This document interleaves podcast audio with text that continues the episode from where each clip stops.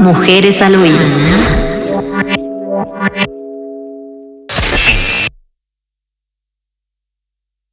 Fantasmas, Andrea Armijos. Cuando tenía ocho, la mañana del 15 de febrero, un martes cualquiera, la vecina del primer piso tocó la puerta del departamento de Sarita. No, no tocó la puerta, la quería tumbar. Mi hijo, ayuda, mi hijo, se muere, mi hijo.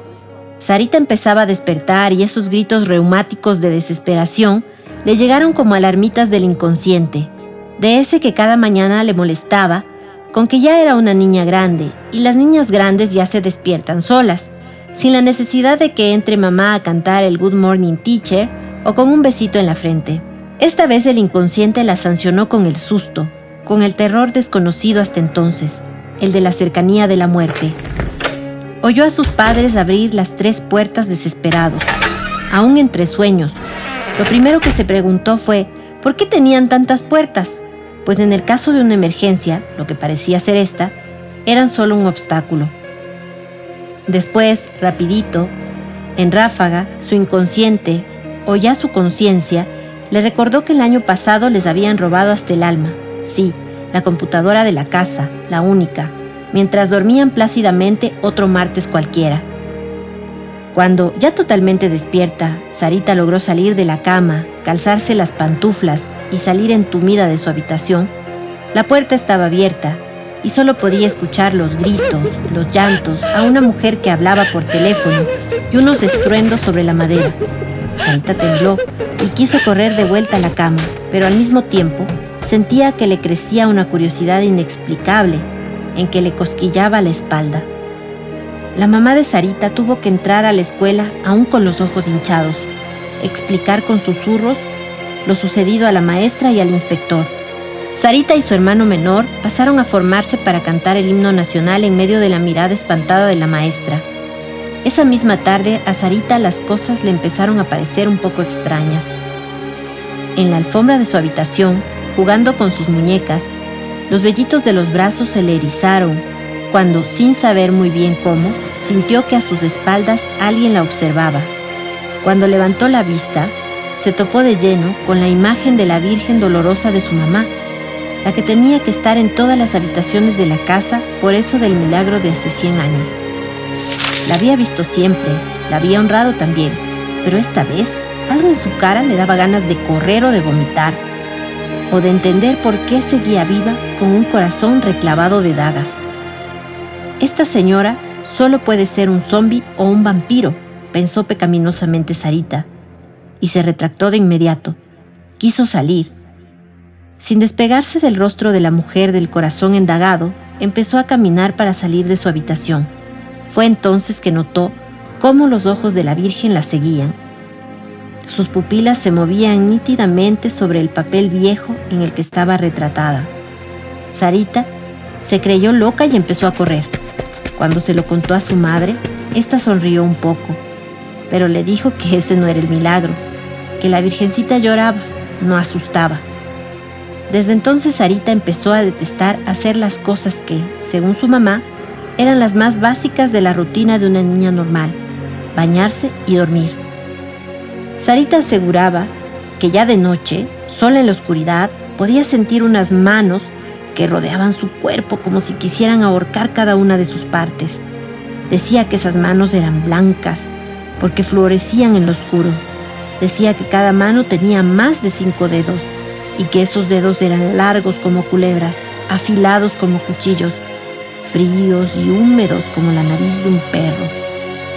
Su papá no le creía Casi ni le escuchaba, pero su mamá empezaba a pensar que Sarita estaba inventando esas cosas por algún motivo y quería indagar. Cada tarde, a la hora de la ducha, Sarita procuraba cerrar la puerta del baño porque tenía una vergüenza profunda de su propia desnudez y se negaba siquiera a imaginar que alguien, por error, pudiera ver un rastro de su pubis, de su pecho infantil o mucho peor, de sus pies pequeños. Es por eso que la misma Sarita se sintió con el corazón apuñalado cuando desde el cubículo de agua caliente podía oír a alguien abrir la puerta, sentarse en el inodoro, reírse bajito, moverle la cortina y apagarle la luz. La madre de inmediato preguntó si en esos momentos también sintió los dedos que la abrazaban hasta asfixiarla, pero Sarita rehuyó, asegurándole que las risas no eran de su hermano, conocido por ser un bromista, ya que tenían una gravedad que no podía ser imitada, estaba segura.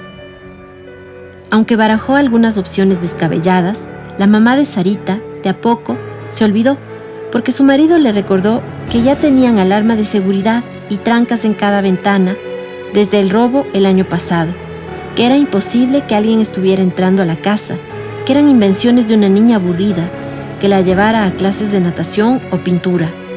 Sarita se descomponía cada tarde y cada noche. Intentó hablar con eso.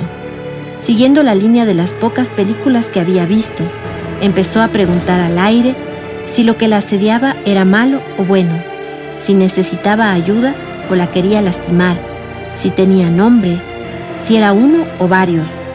No recibió ninguna respuesta, pero esa noche los dedos largos ya no solo la apretaron, sino que empezaron a picarla. Algunos entraron en su nariz y otros en su boca. Algunos quisieron abrirle los párpados que mantenía cerrados con enorme fuerza, como para meterse adentro de ella. Esa noche Sarita gritó, pidió dormir con su madre y exigió que se mudaran lo más pronto posible. No la escucharon. Sarita ya no quería subir a la terraza a ver el atardecer mucho menos quería bajar a jugar en el patio. Una parte de ese terreno que llamaban patio, pero que realmente era parqueadero, lindaba con la ventana del cuarto cuya puerta fue tumbada por su padre y el vecino del tercer piso ese martes 15 de febrero. Su hermano decía que ni siquiera lo conocían bien, y Sarita sabía eso. Nunca conocieron bien al chico del primer piso, que ese martes cualquiera después de llegar de un partido de fútbol, aún con la camiseta de su equipo, sacó un revólver viejo y se destrozó una parte del cráneo. Pero Sarita podía sentir en esos dedos fríos, en esas risas macabras, la esencia de la vida que una mañana la saludó en la entrada del edificio mientras jugaba sola, cubierta por el sol. O sea que si lo conocías, le preguntaba estresada la mamá. Sarita decía que no, que solo lo vio una vez, que la saludó, que le dio los cinco, porque él era mucho mayor que ella y ella era chiquita, y ella pareció asustarse cuando llegó, y él quiso hacerle saber que no tenía nada de qué asustarse. Los padres desestimaron la equivalencia. Los fantasmas no existen. Y si existen, decía el papá, no tocan. Están lejos y espantan, pero no tocan. La mamá, a solas, le decía que si eso era cierto, entonces lo que asediaba a Sarita no era un fantasma, sino un demonio, o el fantasma de lo que en vida había sido un demonio. Esa noche, con la tele prendida, con una mini lámpara de carita feliz conectada al interruptor al lado de su cama, Sarita intentó recordar mejor su único encuentro con el chico de la cabeza destrozada.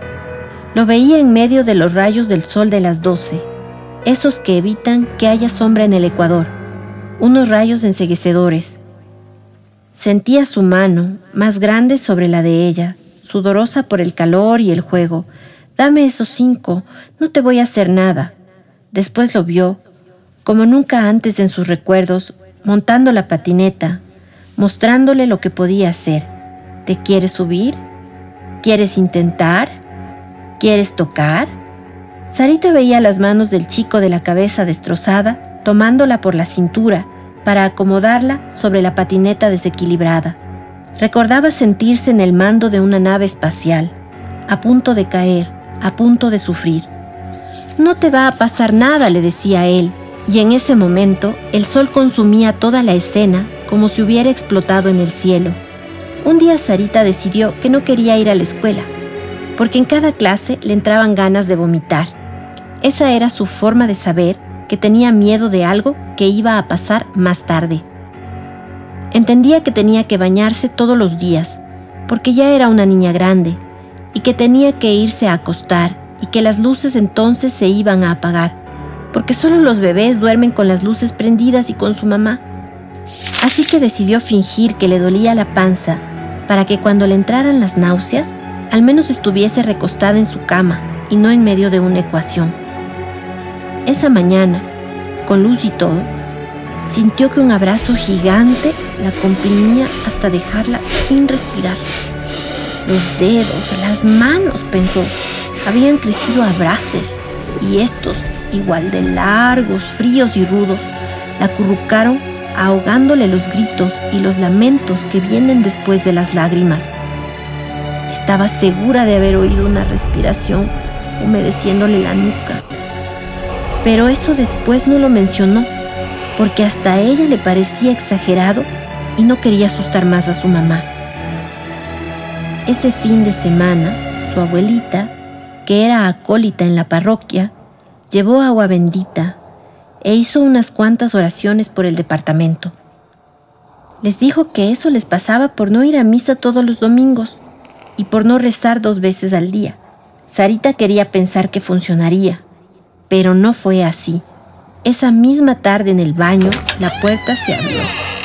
La cortina la quiso envolver y las risas en el fondo la hicieron atragantarse con el agua caliente que salía de la ducha.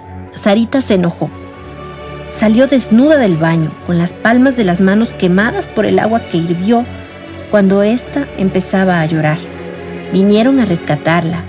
Sarita se sintió morir cuando todos vieron su cuerpo descubierto, mojado, quemado y abrazado por el pánico más grotesco que sentiría en su vida. En la noche se propuso atrapar alguno de los dedos que la atormentaban, pero en la espera, involuntariamente, el inconsciente la devolvió al recuerdo del encuentro con el chico de la cabeza explotada. El sol se empezó a poner. Con ella, sobre la patineta, maniobrando su cuerpo, sintió las manos del chico sujetándola por la cintura y en un momento sostener el cierre de su pantalón, ajustando su propio cuerpo mayor contra el de Sarita a punto de caer en el asfalto por falta de equilibrio y práctica en la patineta. El sol ya no encandecía y las imágenes podían verse un poco mejor. Pero entonces, sin aviso, y como si hubiera estado esperando que corra la película, los dedos se alargaron más de lo normal y apretaron la cabeza de Sarita. Esta vez entraron en sus ojos para enseguecerla tanto como el sol de su recuerdo nublaba la escena de la patineta. Cuando Sarita intentó gritar, llorar, soltarse, brincar, correr, los dedos se volvieron de metal y le apuñalaron el corazón. La Virgen sonrió al principio, pero ya después, con sus ojos milagrosos despegados del papel, vio a Sarita desde arriba y empezó, a, llorar. a llorar. Mujeres al oído.